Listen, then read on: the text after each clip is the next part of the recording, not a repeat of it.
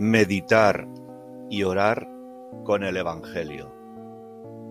Del Evangelio de Marcos. Marchó Jesús a Galilea y proclamaba la buena nueva de Dios.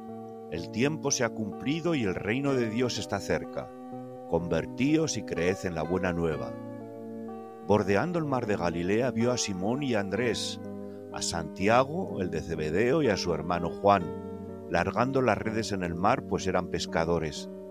Jesús les dijo, Venid conmigo y os haré llegar a ser pescadores de hombres.